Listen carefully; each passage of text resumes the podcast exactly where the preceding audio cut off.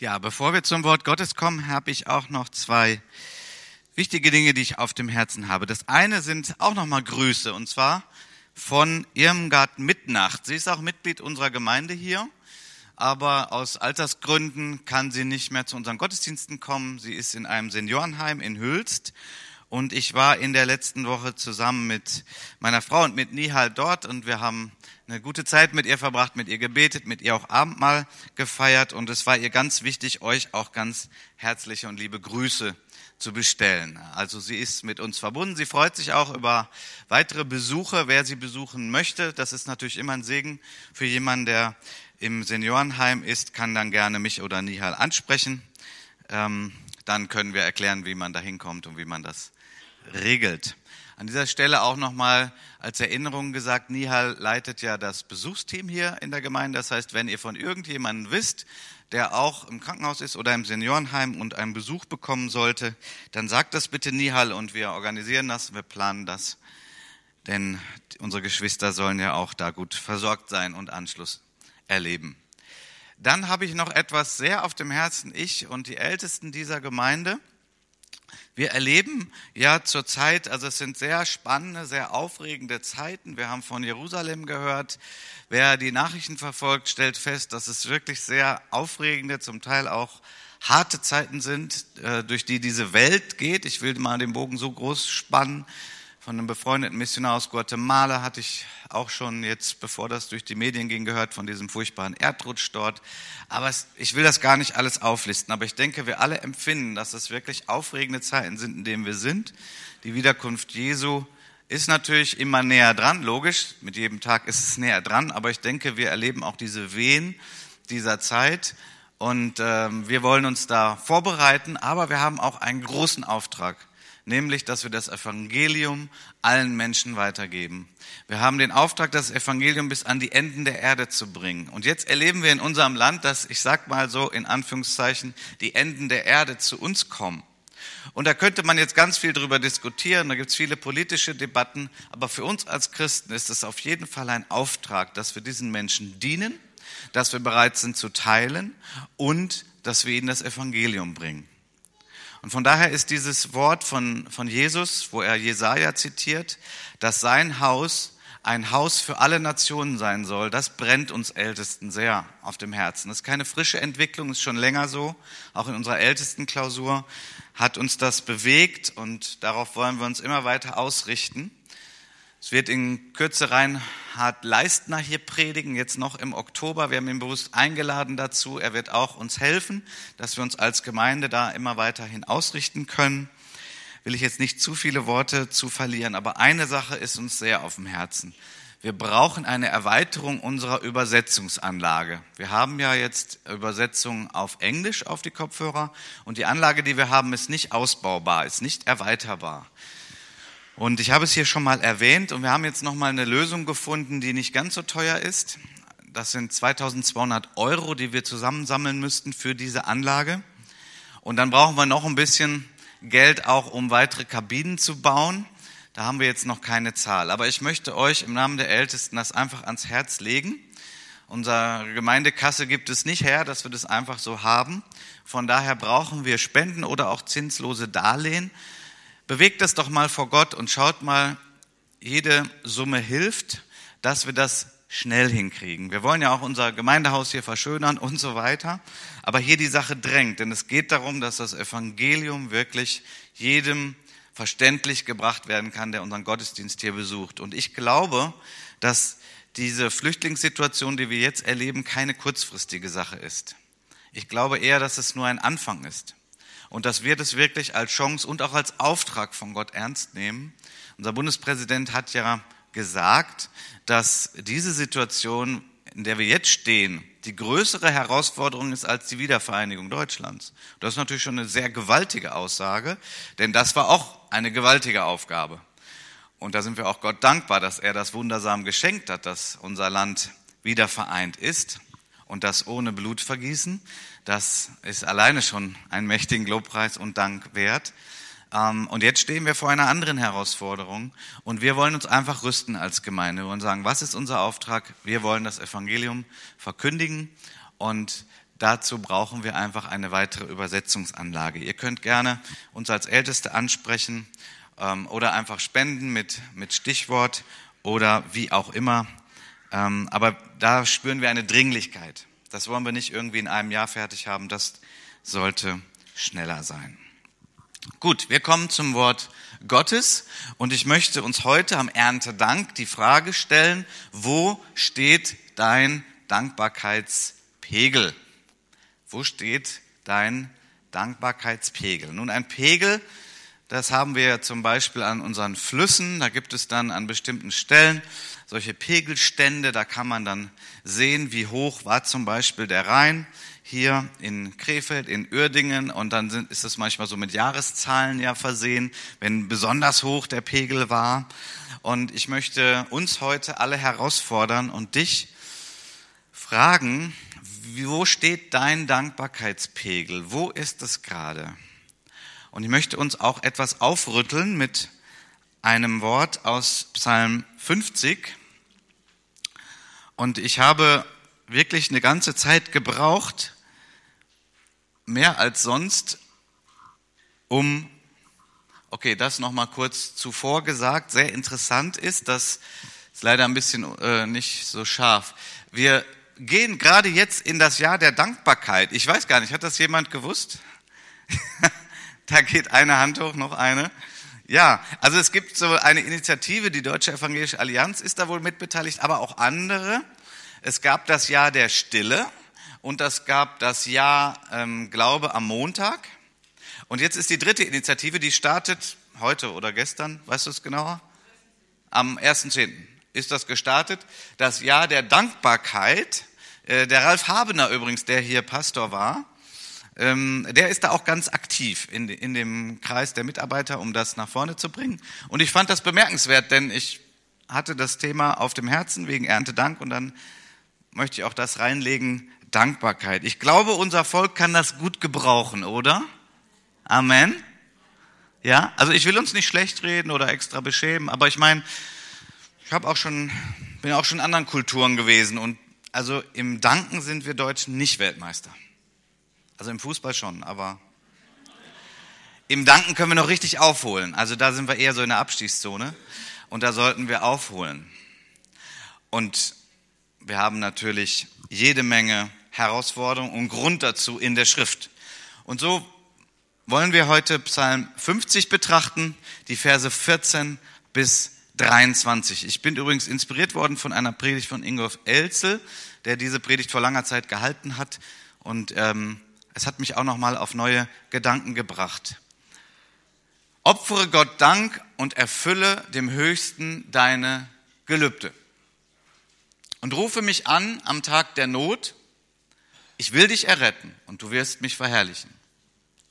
Zu den Gottlosen aber spricht Gott, was hast du meinen was hast du meine Ordnungen herzusagen und nimmst meinen Bund in deinen Mund? Und ich möchte mal direkt an der Stelle einschieben, und das war für mich eine, eine neue, wichtige Erkenntnis. Früher habe ich immer gelesen, naja, jetzt steht da was von den Gottlosen, das bin ich ja nicht, also betrifft mich das gar nicht. Aber dadurch lassen wir eine Menge liegen im Wort Gottes, wenn wir so damit umgehen. Manchmal gehen wir auch so damit um, wenn wir die Pharisäer lesen, ja, wenn wir über die Pharisäer in den Evangelien lesen, oh ja, ich bin ja kein Pharisäer und zack, hast du dir eine Menge weggeschnitten, wo eigentlich Gott zu dir sprechen möchte. Denn die Gottlosen, die hier gemeint sind, sind auch Menschen, die zwar eigentlich zu ihm gehören, aber die leben wie Gottlose. Und nun sei bitte nicht zu schnell, dass du sagst, naja gut, aber das bin ich ja nicht. Lass mal Gottes Wort zu. Erlaube dem Wort Gottes, dass es heute zu dir spricht. Es geht nicht um Verdammnis. Es geht nicht um Verurteilung. Aber es geht doch darum, dass das Wort Gottes ein Spiegel für uns sein darf, das auch tief in unsere Herzen spricht. Vielleicht möchte Gott uns heute an der Stelle auch zurechtweisen. Was hast du meine Ordnung herzusagen, nimmst meinen Bund in deinen Mund? Ich meine, die, die wirklich Gottlosen machen das ja sowieso nicht, oder? Das ist schon etwas, was Gott zu seinem Volk sagt. Du hast ja die Zucht gehasst und meine Worte hinter dich geworfen. Sahst du einen Dieb, so befreundetest du dich mit ihm. Mit Ehebrechern hattest du Gemeinschaft. Deinen Mund schicktest du los zum Bösen und deine Zunge spannte Betrug davor. Du saßest da, redetest gegen deinen Bruder, gegen den Sohn deiner Mutter, stießest du Schmähung aus.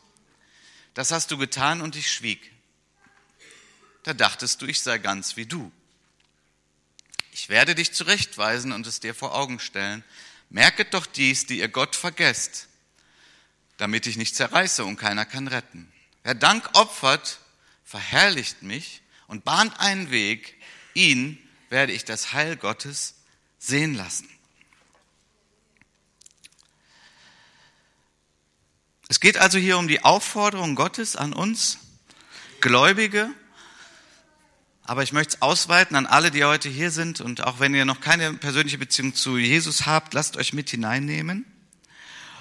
Und wir könnten jetzt, wenn wir vorschnell sind, sagen, ja gut, aber Dankbarkeit ist doch eigentlich großgeschrieben in unserer Gemeinde, denn wir haben in jedem Gottesdienst Lobpreis, Anbetungszeiten, die natürlich von Dank geprägt sind. Wir haben Gebetszeiten in unseren Mitarbeitertreffen und so weiter. Ja, das ist auch gut so. Aber dieser Text möchte uns herausfordern und uns fragen, wie tief geht das Ganze? Und nochmal die Frage, wo ist dein Dankbarkeitspegel gerade?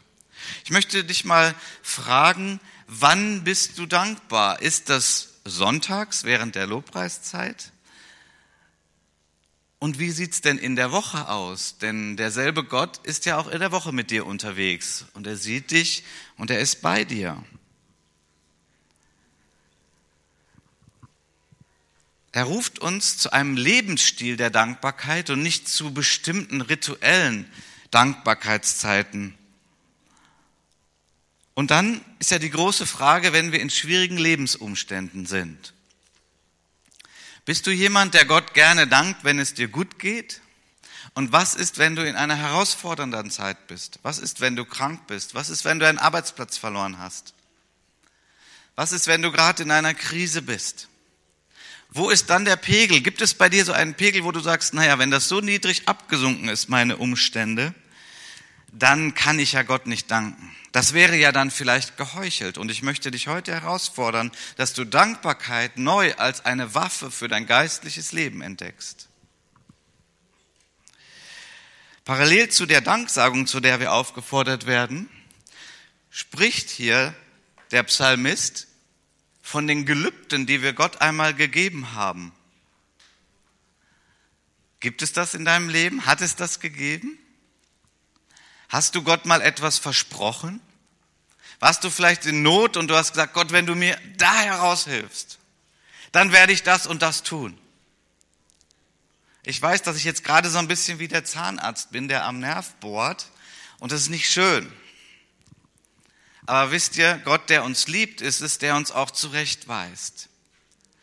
Gott der Vater bedeutet, dass er dich bedingungslos liebt, aber dass er dich auch erzieht. Und deswegen möchte ich dich heute Morgen fragen, nicht um dich zu ärgern, aber vielleicht wird hier etwas Geröll beiseite geräumt, dass du wieder freie Bahn hast zu deinem Gott. Gibt es da etwas, wo du sagst, ja, das habe ich meinem Gott versprochen und du hast es vergessen?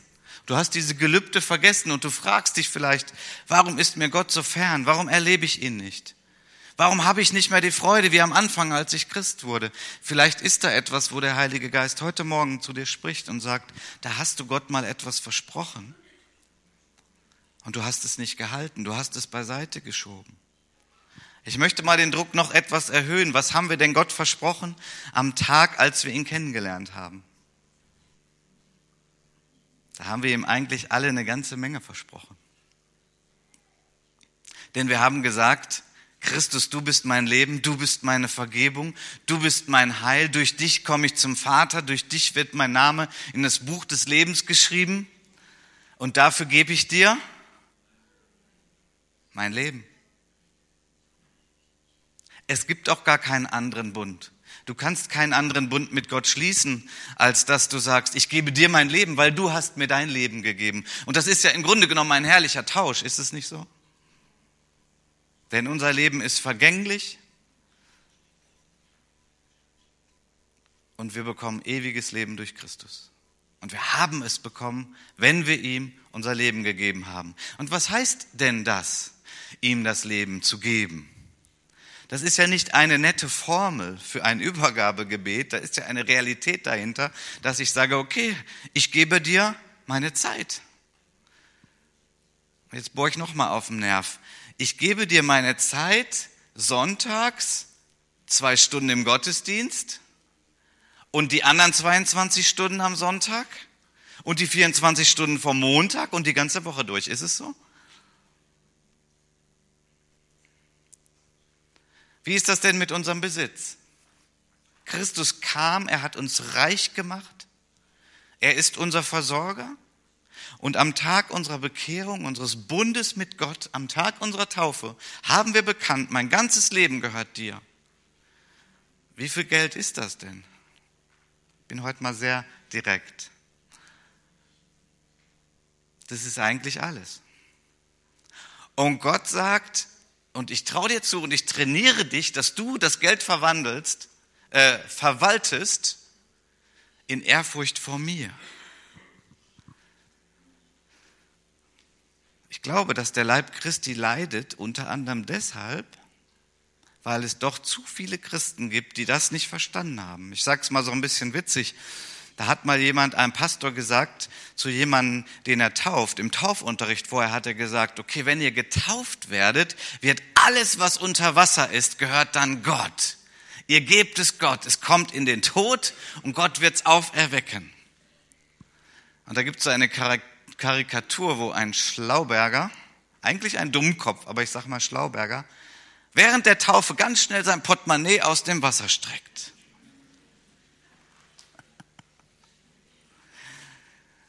Gut, wir schmunzeln darüber, aber ich möchte dich heute fragen, wie sieht es aus? Ist dein ganzer Besitz etwas, wo Gott sprechen darf und wo er sagt, okay, du hast mir mein Leben gegeben, also auch dein ganzer Besitz, dein Haus, wenn du eins hast, dein Geld, dein Gehalt, deine Erbschaft, ist das wirklich unter der Herrschaft Gottes? Und nochmal, wir haben einen guten Gott, einen liebevollen Vater. Ich will an der Stelle mal den Zehnten erwähnen als eine Richtlinie, als ein Liebesgebot Gottes, als etwas wie ein Geländer, wo man sich mal festhalten kann. Für mich ist es, seitdem ich das in der Schrift erkannt habe, das viele Jahrzehnte her, hat Gott einfach zu mir gesprochen. Ich habe gesagt, klar, den Zehnten, da, da fühle ich mich schon mal ein bisschen sicher, wie das so geht mit der Verwaltung des Geldes, wo ich jetzt ja dir gehöre, Herr Jesus. So, der Zehnte wird nicht angetastet, der gehört dir, der gehört deiner Gemeinde und dann gerne mal darüber was hinaus, Opfer, Almosen. Ich möchte es heute hier in den Raum stellen und ich möchte dich bitten, dass du Gott suchst über dieser Frage. Denn der Leib Christi leidet. Und ich möchte auch sagen, dass du, wenn du ein Kind Gottes bist, aber du deine Finanzen, deine materiellen Güter vor Gott verschließt, es wird dir nicht gut gehen, verstehst du? Es ist nicht so, dass Gott irgendwie am Hungern ist und sagt, bitte gib mir was zu essen. So ist es ja gar nicht. Gott braucht das ja gar nicht. Aber er hat es eingerichtet, damit unser Herz da ist, wo es hingehört, nämlich in seinem Reich. Wo euer Schatz ist, ist euer Herz. Wir können unsere Herzen lenken dadurch, dass wir sagen, okay, mein Schatz, mein Investment ist im Reich Gottes, ist in der Gemeinde. Heißt das denn, dass ich mir dann gar nichts mehr gönnen kann und gar nichts mehr genießen kann? Nein, das heißt es gar nicht. Gott ist gütig und großzügig und er gibt und er gibt sogar zum Genuss, sagt das Wort Gottes im Timotheusbrief. Er gibt gerne, ohne Vorwürfe, damit du es genießt. Und auch das kann ich bezeugen. Ich darf so vieles genießen, was der Herr mir gibt und anvertraut. Ich bin nicht ärmer geworden dadurch, dass ich dem Herrn gebe. Ganz im Gegenteil. Und ich glaube, manche Christen werden ärmer, weil sie dem Herrn nicht geben.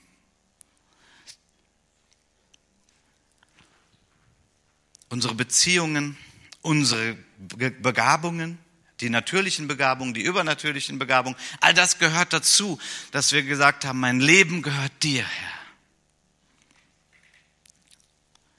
Lasst uns also nicht die Gelübde vergessen, sondern erfülle dem Höchsten deine Gelübde.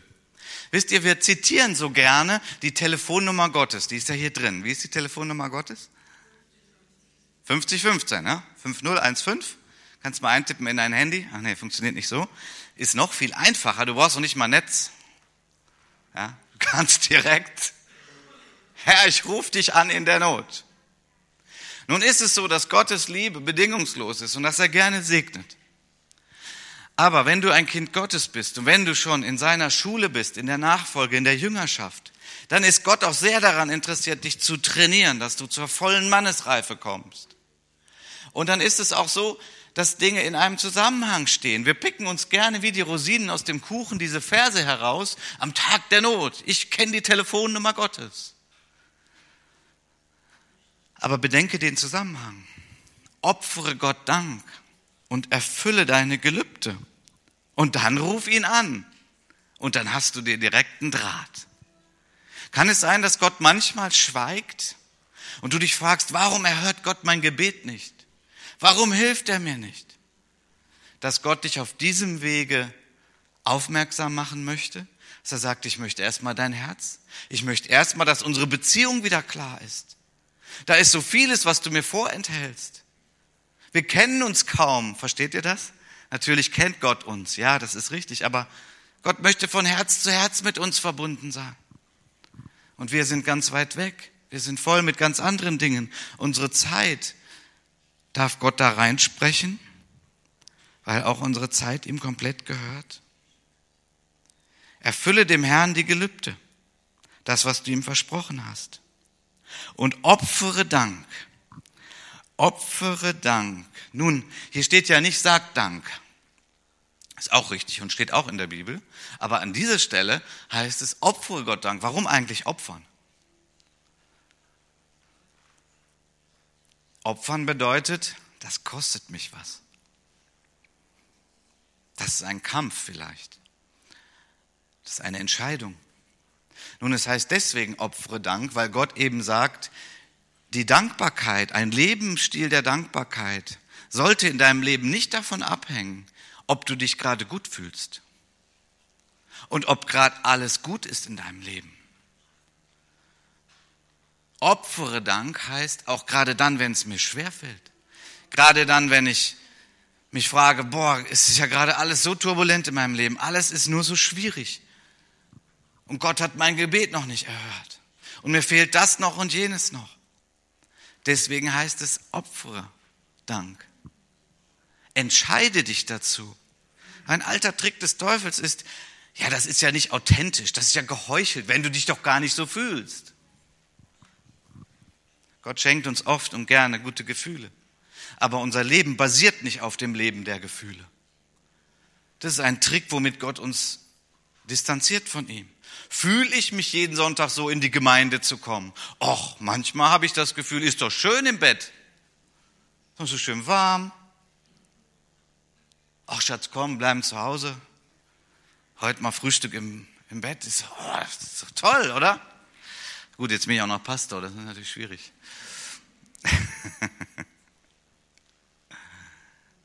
Aber ihr, ihr versteht, was ich meine. Wenn wir aufgrund der Gefühle unser Leben aufbauen, dann wird das nicht gut enden. Und wie gehen wir mit unseren Kindern um? Ach Papa, morgen will ich nicht in die Schule, da fühle ich mich gar nicht nach. Ach, verstehe ich, lass es sein.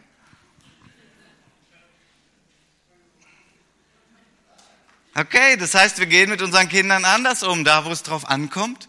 Und ich meine, wir können ja barmherzig sein, und wir können ja auch sagen, verstehe ich, wir können auch noch dafür beten, aber letztendlich werden wir sagen, komm, es muss sein.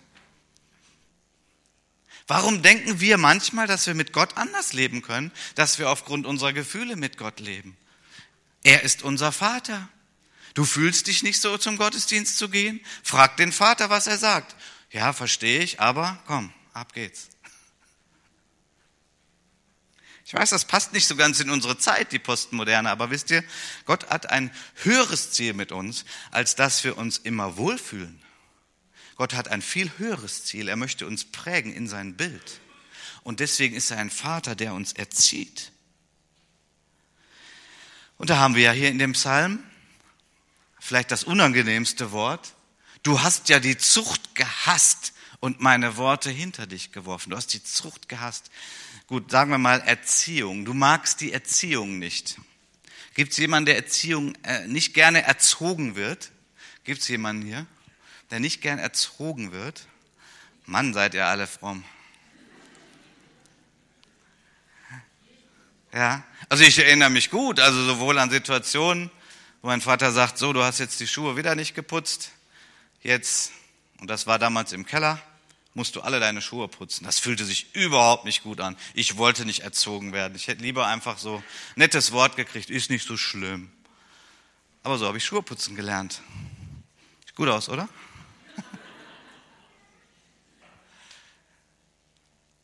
gut, das mag jetzt lustig klingen, aber Hört, Gott ist ein Vater, der euch erzieht, weil er hat ein höheres Ziel. Er möchte, dass ihr, wie es in der Schrift heißt, seiner Heiligkeit teilhaftig werdet, dass ihr wiederhergestellt werdet in das Bild Jesu, dass ihr zu reifen Menschen werdet, dass ihr heranwachst zur vollen Mannesreife, wie es im Epheserbrief heißt. Und dazu gibt es Knackpunkte in unserem Leben, wo Gott uns lehrt, ihm gehorsam zu sein.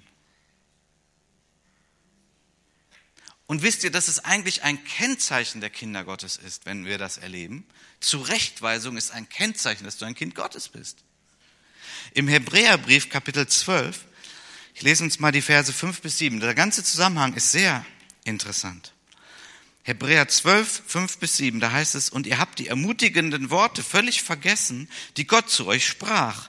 Nämlich, mein Sohn, lehne dich nicht dagegen auf, wenn der Herr dich zurechtweist und lass dich dadurch nicht entmutigen, denn der Herr weist die zurecht, die er liebt. Und er straft jeden, den er als seinen Sohn annimmt. Wenn ihr Schweres ertragen müsst, dann erkennt darin die Zurechtweisung Gottes. Denkt daran, dass Gott euch als seine Kinder behandelt. Wer hätte je von einem Sohn gehört, der nie zurechtgewiesen wurde?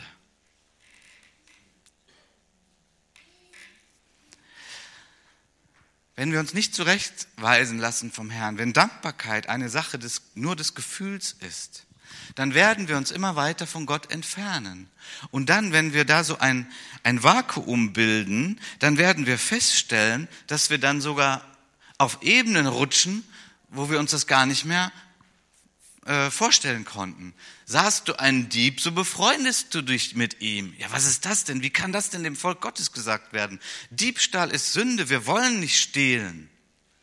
Aber wenn wir nicht mehr am Herzen Gottes sind und Dankbarkeit ist ein Anzeiger dafür, wie sehr wir am Herzen Gottes sind, dann wirst du feststellen, dass auch deine ethischen Vorstellungen, dass deine moralischen Einstellungen, dass die absinken, dass dein Gewissen abstumpft.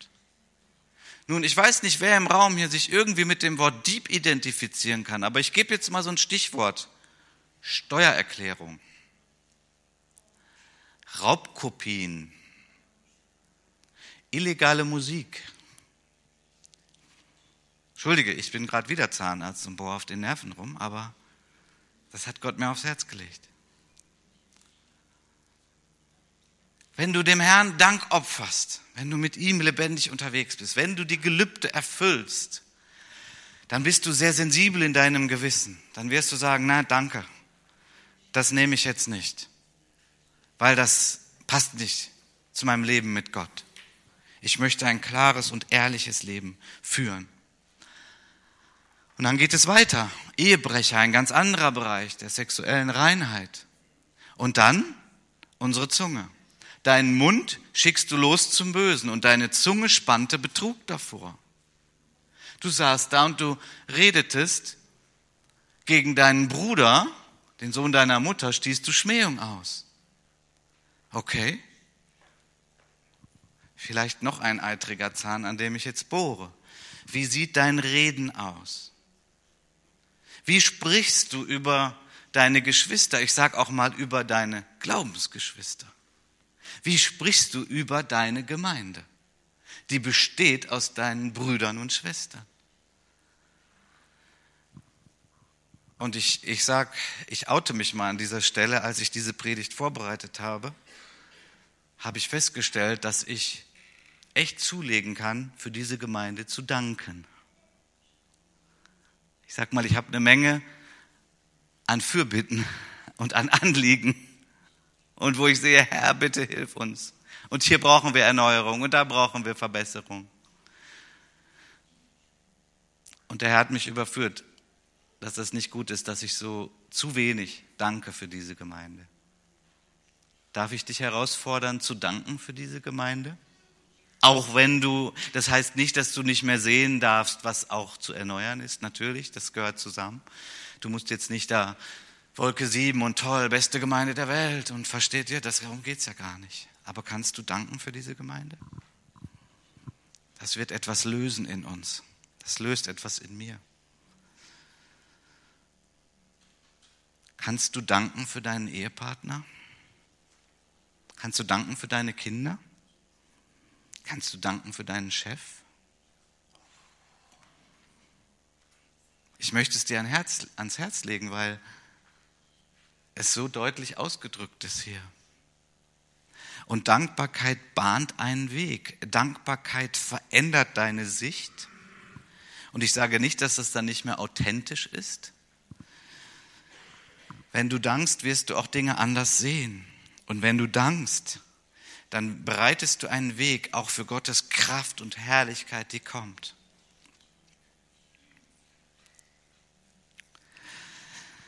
Wenn wir die schlechten Dinge tun und Gott uns nicht direkt korrigiert, können wir denken, ach, das ist ja ganz in Ordnung. Das hast du getan, ich schwieg und du dachtest, ich sei ganz wie du. Aber bei Gott ist es so, dass er weiß, wann er uns zurechtweist und wann wir offen sind dafür. Aber wir sollten in Ehrfurcht vor ihm sein und ihn bitten, uns zu helfen und dass wir wirklich ihn verherrlichen, einen Weg bahnen, damit wir das Heil Gottes sehen. Ich möchte schließen mit dieser Verheißung die hier in diesem Psalm am Ende steht und die wir lieben. Wir lieben diese Verheißung, aber mir war es heute wichtig, den Zusammenhang auch herzustellen. Wer Dank opfert, verherrlicht mich und er bahnt einen Weg und ihn werde ich das Heil Gottes sehen lassen. Möchtest du das Heil Gottes sehen? Ja klar, das wollen wir alle. Entscheide dich dazu, ihm zu danken. Entscheide dich dazu, den Dankbarkeitspegel ansteigen zu lassen. Und wisst ihr, bei diesem Pegel ist es so, da gibt's da gibt's gar keine Gefahr.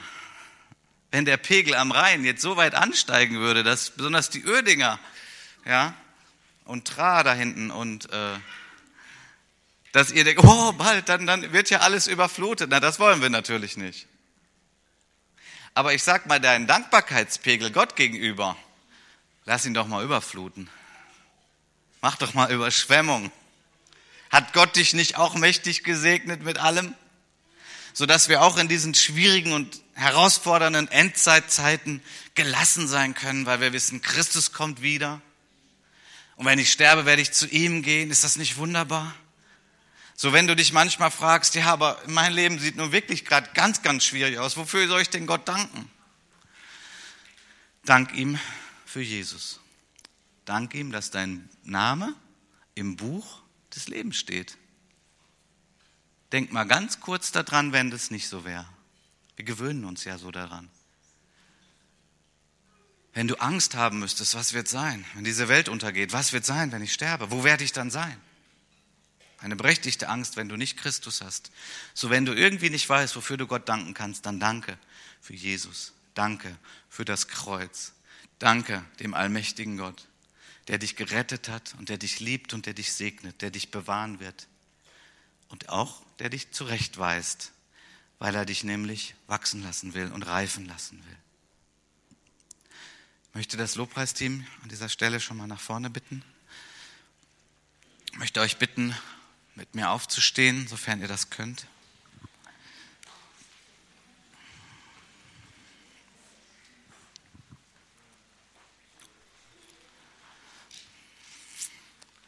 Und lasst uns unsere Augen schließen. Ich möchte beten. Himmlischer Vater, wir wollen dir danken für dein Wort. Und wir wollen dir danken, Herr, dass du uns nicht mit Rosinen vollstopfst, sondern auch mit Brot. Wir wollen dir auch danken für Korrektur, weil wir darin wirklich erkennen, dass du unser Vater bist. Du liebst uns viel zu sehr, um uns so zu lassen, wie wir sind.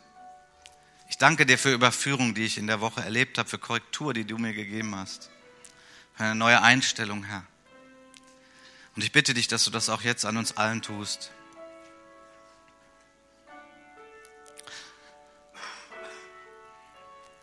Ich möchte an dieser Stelle auch fragen, ob es hier heute jemanden gibt, der sagt, ich habe keine lebendige Beziehung zu Jesus. Und dann möchte ich dich einladen, dass du deine Hand hebst und dass du heute festmachst, dass du ganz zu Gott gehörst. Ich möchte auch die ansprechen, die zwar eigentlich Christen sind, aber gar nicht mehr intensiv mit ihm leben, dass du heute zurückkehrst zu ihm und dass du sagst, Herr, ich gebe dir mein Leben, ich gebe mich wieder ganz dir hin, denn ich will mit dir verbunden sein. Du bist mein Retter, du bist mein Erlöser. Ich will dir wieder neu danken mit meinem ganzen Leben. So, ich möchte hineinfragen, weil Gott solche Momente auch nutzt und du auch die Gelegenheit haben solltest, das jetzt festzumachen mit Gott. Dann erheb doch deine rechte Hand und ich möchte auch für dich jetzt noch konkret beten. Ist hier heute jemand, der sagt, ich möchte mich neu mit Gott verbinden. Ja, ich sehe, da ist schon eine Hand. Ja, da gehen noch mehr hoch. Ja, wunderbar. Wunderbar. Himmlischer Vater, du siehst, wer jetzt seine Hand gehoben hat. Du siehst, wen du so tief angesprochen hast in deinem Herzen. Und das sind deine Kinder und sie wollen sich neu mit dir verbinden und sie wollen jetzt ihr Leben neu dir geben. Und ich danke dir für diese Geschwister und ich segne sie jetzt in einem mächtigen Namen dass du das jetzt belohnst durch die Gegenwart deines Heiligen Geistes und dass sie eng mit dir wieder verbunden sind. Du sie füllst jetzt mit deiner Freude. Danke, dass du das jetzt tust, Geist Gottes. Danke, dass du hier bist. In Jesu Namen. Amen.